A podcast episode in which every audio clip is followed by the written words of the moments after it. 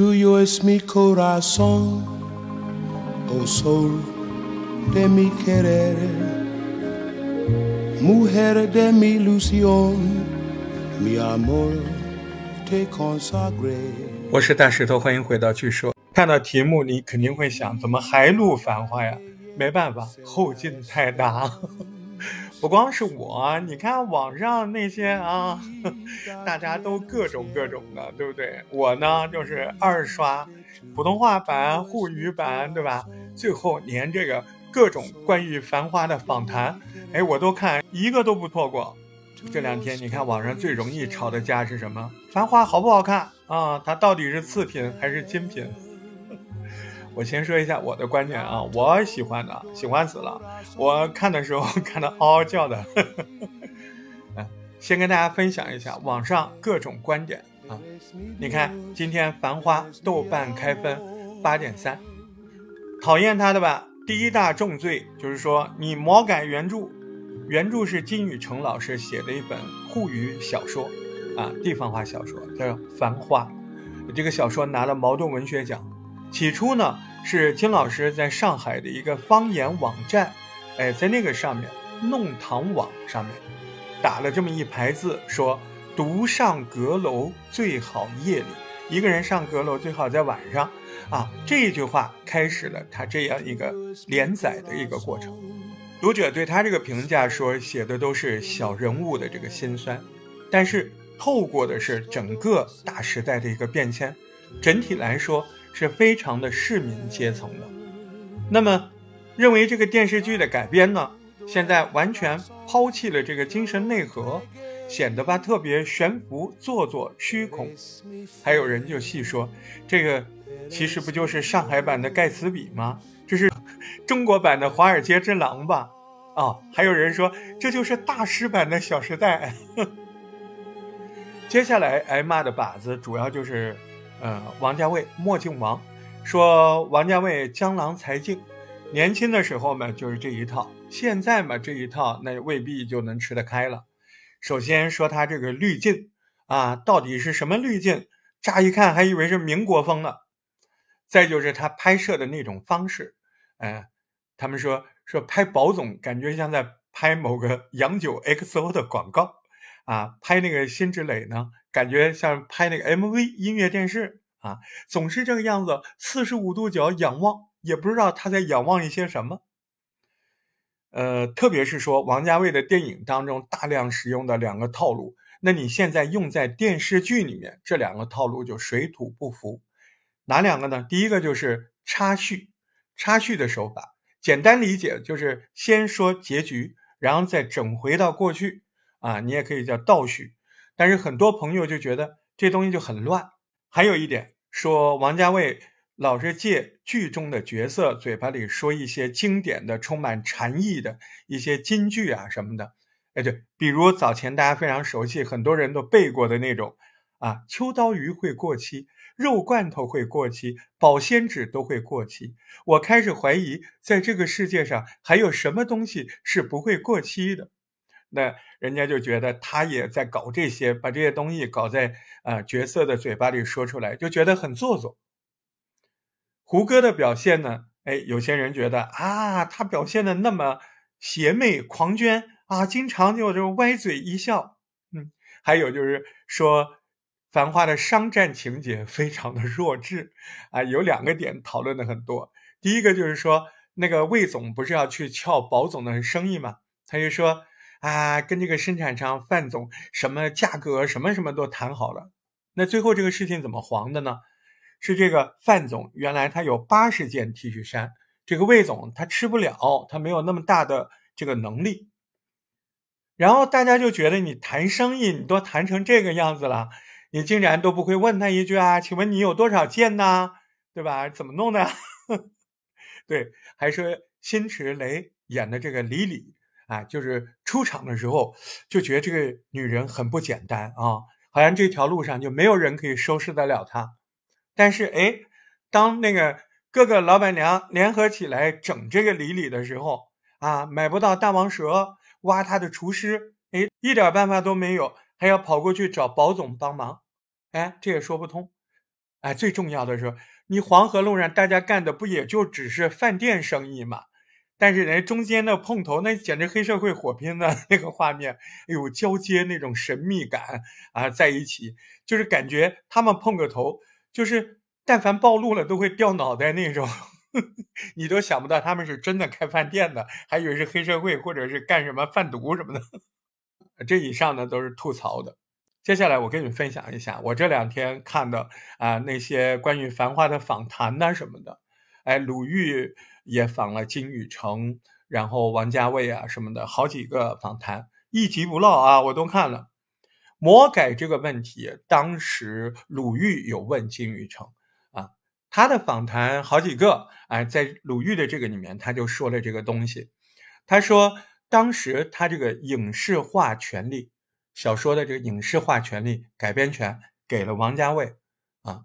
那鲁豫说，你是不是觉得给王家卫就很放心了？那金老师说也没有，反正给谁拍不是拍呢？啊，可能王家卫会让我稍微放心一点吧。他说：“说实在，当时我同意影视化之后，我也没有再管了，我就参加过一个什么简单的大纲。那其他呢？那其实呢，这已经是个新的东西了，因为你也不可能把原作完全的拍一遍。而且金宇澄老师说，他觉得王家卫导演有一句话很打动他。”他觉得很对，王家卫当时跟他说，《繁花》这本书一共有三十一章，也没有连贯的故事。表面上读饮食男女，那里面其实是山河岁月、时代变迁。那这样的结构，你要拍电视剧，你想下手的话，其实非常难。王家卫说，原著当中有一千多处不响，就是不出声儿。那不想不是代表沉默，它只是一种留白。所以王家卫说：“凡是我不想讲的、不能讲的，讲了为难自己、为难别人的，我就不讲了。”那这就是王家卫当时对金老师说的一个态度。那金老师觉得这是一个很好的创作者的态度。他说：“其实他拿这种态度去改变这个书，挺好啊。他自己能讲的、想讲的、讲的好的去讲，很好啊。”那《服化道》方面，金宇澄老师接受采访的时候。讲过一个细节，他说王家卫导演给我的印象一直在努力的还原那些年代，特别注重年代的真实感。他在这方面绝对是费尽心力的。他们第一次见面的时候谈到过《花样年华》，那当时王家卫导演就问金老师说：“呃，《花样年华》这个电影一开头你印象最深的是什么？”然后金老师说：“想不起来。”哎，我告诉你啊，我听到他这个，我立刻打了暂停，我就把那个《花样年华》拿出来看。第一个镜头，我找了半天，反正是厨房吧，就上面有一个电饭锅，绿绿的。我在想是不是这个电饭锅，然后我就回头去看，再回头看，王家卫说是是厨房的电饭锅，哎，开心死了，算我猜对了。他说这是一个七十年代的香港的电饭煲，他花了很大的力气找到了。这个浅绿色的这个七十年代的电饭锅，他为什么要找这个七十年代的电饭锅呢？因为当年的香港有了电饭锅，香港的女人下午就有时间可以出去玩了，解放了。这是一个非常重要的时代物件、印象、印记物。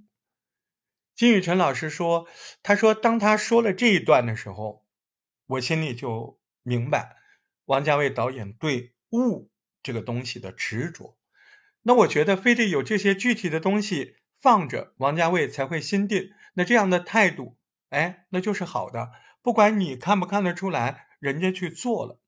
所以呢，王家卫其实拍摄这个电视剧的时候，是广泛征集了很多很多一些旧物啊，旧的物件。那剧中一个主要的场景黄河路，那也是一比一还原的。啊，有些网友说，当年呃黄河路有这么好吗？怎么样？那网上呢有一些黄河路当年的旧照，而新闻的照片啊，那个是绝对可以相信的。那你看，那其实就是这个样子。金宇辰老师自己也讲过，他说当年他印象中的黄河路是非常非常繁华的。当时有一个细节，金老师说过年的时候，黄河路老板就比着放鞭炮。啊，其实剧中也有一个类似的这个场景吧。他说那些个老板娘哎会比拼，有的老板娘会抬出来跟那个小婴儿床一样的那种鞭炮，然后去放，就是浮华到这种程度。关于演员的那些外形打扮，其实也有蛮多的一些上海网友晒出来一些自己家父母的照片，然后就跟大家来作证说，嗯，其实当时跟这个剧里拍摄的样子也是蛮像的，啊，就说不好听话，那当时的上海也三六九等，你眼里的世界，你接触的那些人是穿什么样子的，不代表所有人都穿，哎。那确实，那些照片可以看出来，在当时的上海，有一些比较前卫的，啊，比较有钱的，日子过得好的，人家就是这么穿的。当然，呃，也有一些人觉得好浮夸呀，九十年代怎么可能是那个样子？大概他们自己穿的啊，显得休闲，就觉得剧里这么浮夸。其实，任何一个城市都是折叠的，它折叠成了很多面。哪怕同样生活在这个城市，你在每个折叠层面这生活的人群，他眼里面这个城市完全不一样的，对不对？那我对杭州的记忆，更多的就是各种学校嘛，大学的这种老房子、新房子，是吧？那那我这个记忆，可能很多杭州人没有，因为我小时候就生活在这种环境里，那不一样啊，对吧？这就是城市折叠。哎，其实说实话，我真的喜欢看这个电视剧。怎么像发疯一样去二刷，还去看各个采访？哎，里面的人物真的，这帮演员没话说呀。你看尤本昌老爷子那爷叔，我的天呐，你看那一场，他第一次看到精装穿着西装之后的阿宝，很像自己年轻时候那种眼神。哎，尤本昌老师当时演的那一场，那个眼神，爷叔的那个眼神，那就是一眼万年呐！你看整个剧可能是有点浮华，甚至有点喧嚣，但是节奏到爷叔这儿，那就狠狠的稳住。爷叔绝对是这部戏的定海神针。胡歌，哇，太帅了，帅呆了啊，对吧？偶尔撇嘴笑一下，但那个是问题吗？不是问题啊！你要知道。胡歌在这里面演的可不是一个角色，我觉得那就是两个角色，一个是阿宝，一个是宝总，两个人性格不一样的，对吧？我看那个胡歌采访，他自己说，他说王家卫导演当时就跟他说，说你演阿宝的时候啊，演阿宝不是宝总啊，演阿宝你就要找那个李逍遥的感觉。哎，我看的时候真的，对呀，阿宝的时候那个李逍遥那种青春啊，是不是有的？呃，好喜欢。呃，演宝总的时候，胡歌就是那种跟别人耍狠的瞬间，还有感情戏的那种很细微的处理，真的，我觉得他做到了。唐嫣，唐嫣这个，我说实话，以前我不太注意她的，更谈不上喜欢。这回这个戏 让我对唐嫣。刮目相看的，对吧？我也看唐嫣的采访了。唐嫣说，她过去拍《繁华》这三年的时间，她没有接任何其他的戏。每天收工之后，她就觉得自己还是汪小姐。汪小姐在她身上没有离开过三年了，她都有点人戏不分了。她演的汪小姐真的灵啊，真的可以。我告诉你，我就一个感觉，就是演员能演到一个角色成名，然后被大家都爱惨的那个角色，很多时候他自己跟那个角色一定有相似的地方。我觉得唐嫣这次跟汪小姐就是这样啊，我觉得肯定性格里面有相似的，被挖掘出来了。这里面唐嫣的名场面那就多了，对吧？她在天台上啊，宝总还是阿宝，他约她去和平饭店跨年啊。还有，他开车去诸暨救保总，但自己开车的路上，车不小心撞了其他车。呃，汪小姐就说：“你知不知道，如果今天我出了什么事儿，我就再也看不到你了。”然后那个保总叫他碰哭精，他叫保总十三点。哎呀，就忘不了了，我现在看了就忘不了了，对吧？对，还有他说：“我是我自己的码头。”你还记得吧？对吧？那一瞬间，我就演太好了。还有卢美玲那一巴掌。对吧？保总为他挨了卢美玲那一巴掌，那个反应，一开始就惊了、呆了不说话，然后突然冲过去封了那个，哦，那个表演的张力，我觉得唐嫣 OK。你今年靠这个角色拿什么奖，我都不觉得奇怪。在那一刻，我觉得她就是汪小姐本人啊，对吧？牛。还有一个就是辛芷蕾了啊，本来我就挺喜欢她的。辛芷蕾是呃，以前几部戏我看了，我反正不是说多喜欢吧，就印象就特别好。你看在这个里面，我觉得首先有一点啊，就辛芷蕾在我印象中没有这么这么的美过。虽然辛芷蕾也是个大美女。但是在《繁华》里也太美了吧，啊，尤其那个刚开场，她出来的时候啊，穿一个貂皮大衣，哎，一抬头一仰头，哦，那个瞬间，就让我想起来黄金时代的那个巩俐的那个样子，那个张力大气啊，对，对，呃，辛芷蕾有个 好笑的事情，啊，呃，一个就是关于杀青的，啊，他说。在拍《繁花》的时候，辛芷蕾说光杀青杀青了四次。呃，第一次杀青的时候，大家还特别有仪式感，还准备了鲜花、蛋糕。嗯，没过几天就说你再回来吧。哎，这有一个要拍一下补一下。然后到后面你再回来，你再回来。他说到最后剧组里没有人相信这个戏会杀青，他觉得他们都觉得这一戏要拍一辈子了。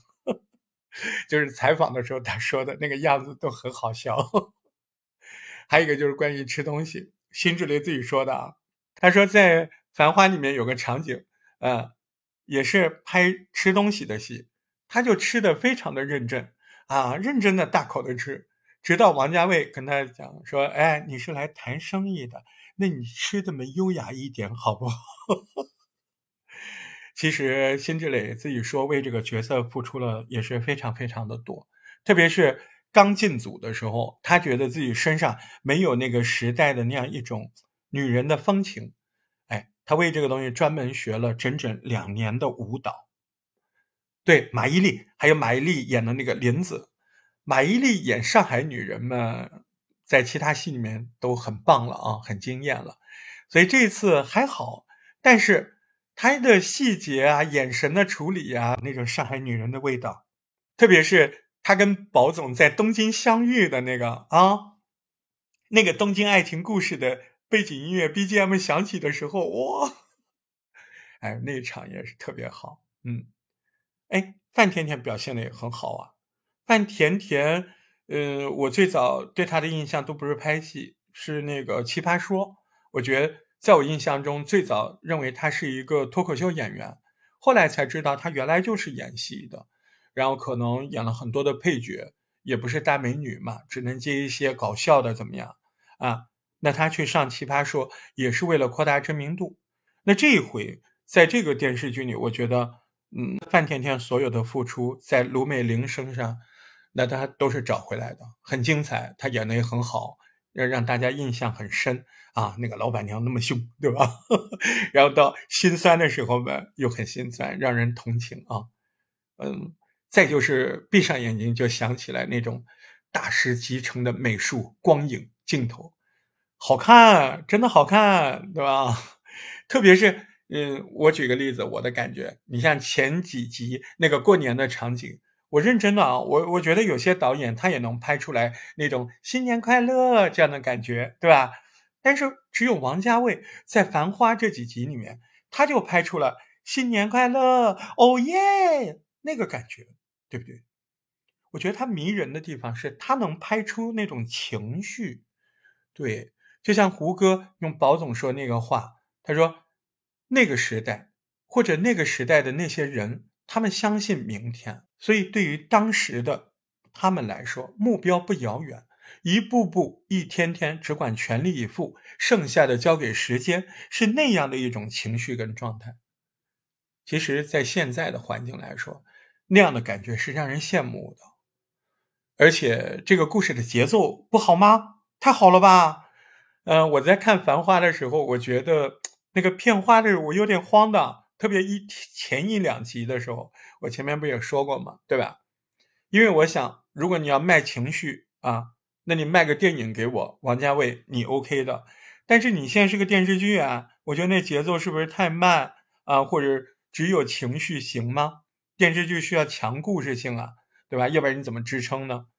那看到第三、第四集来了来了，对吧？所以好看呢，是不是？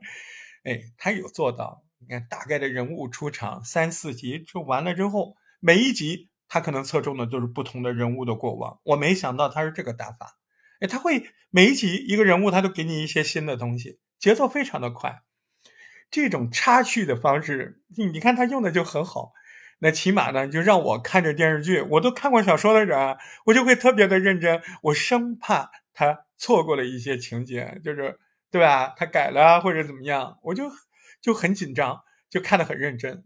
对他插叙的这些情节，也让你觉得那谜底也许不是很惊人啊。但是你动不动就打谜语呢，总是有点勾着你，勾着你，让你全神贯注，这有套路啊！哈，你要说在里面学习一些做人的道理，有一场，有一场，哎，放在职场里是够的。那个李李去了黄河路，被全部的老板娘针对啊，那这些事情保总帮他都解决了之后，保总不是跟他说了一句话吗？说当年你封了半条黄河路，为了接这个煤气管道。那你这煤气管道是不是也可以给其他人用一用？哎，这个就蛮懂事的，对吧？就上海人特别讲究的人情往来，那些体面的一些东西啊。当然了，你要把它当商战剧看，我觉得可能确实达不到你要期待的那种激烈商战的一个标准。你去看金手指吧，我还是觉得王家卫成功了。嗯，至少。放了这么久了，我们还在撕，还在讲。他拍出了他想讲的，他能讲的，以及他讲的好的。那你觉得他讲的这个东西是什么呢？我觉得应该就是人和人的关系，人和自己的关系，还有男女之间，那源自天时地利，差一分差一毫都是空门。哎，一想到繁花，到现在。挥之不去那个镜头，就是李李 穿着貂皮大衣一回头，哎，让我想起想唱一首歌啊，也是王家卫最喜欢的，在《花样年华》里也用过的纳金科尔的那首歌。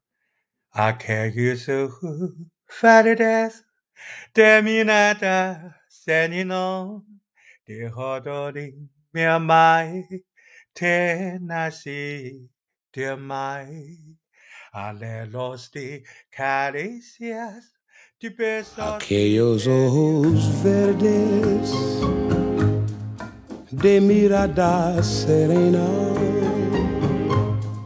dejaron en mi alma eterna sed de amar. Anhelos de caricias de besos y ternuras, de todas las dulzuras que sabían brindar aquellos ojos verdes。好了，到这儿这一期的据说就要跟您说再见了。这一次的分手是下一次的重逢，让我们再相会。记得点赞留言，期待你的留言哦。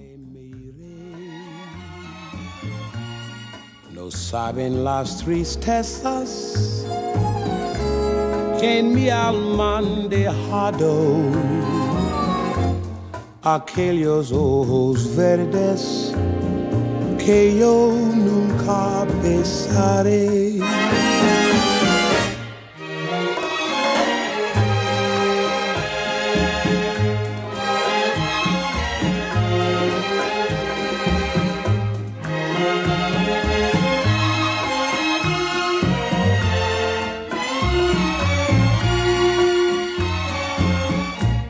No saben las tristezas en mi alma dejado